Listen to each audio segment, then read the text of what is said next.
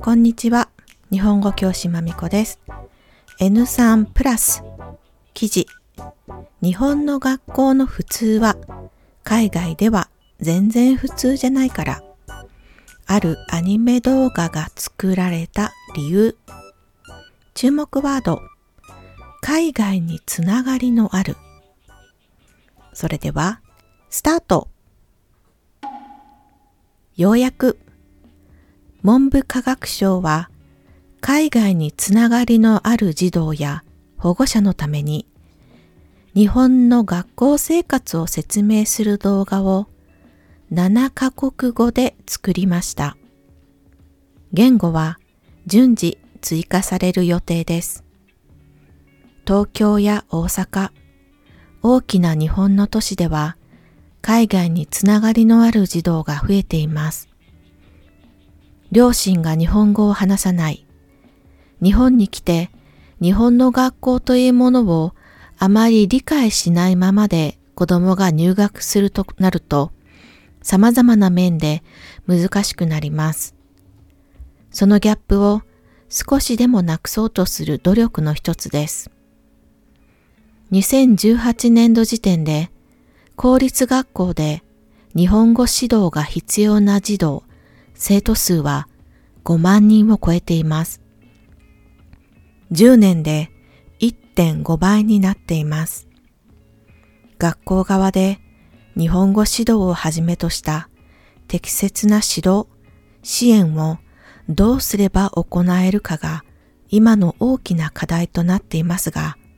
手探りの状態です。注目ワード、海外につながりのある海外のつながりがあるとは、外国籍の人、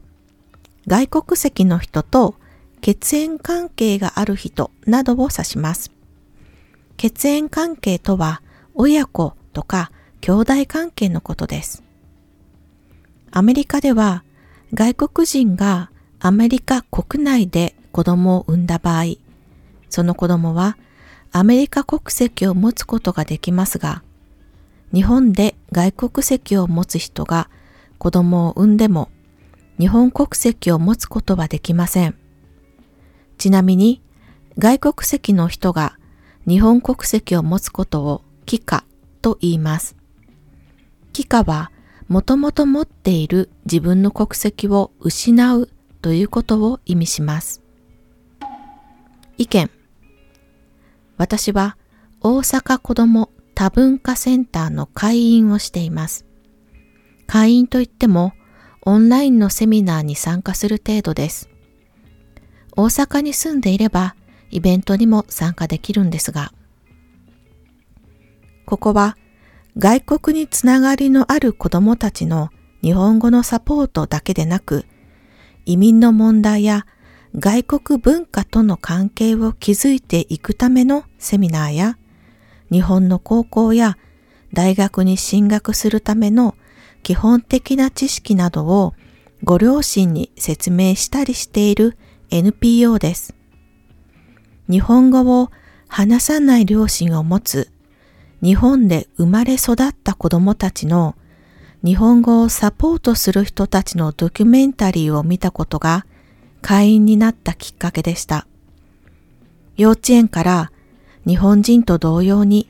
毎日日本で生活している子でも日本語がペラペラでも学年が上がってくると日本語の理解に苦しむ初めてそれを知りました。日本はこのようなサポートをボランティアに依存するだけではなく教育の一環として組み込んでいかなきゃいけないと思います。一環全体の中の一つのパート部分今日はここまでありがとうございました。終わり。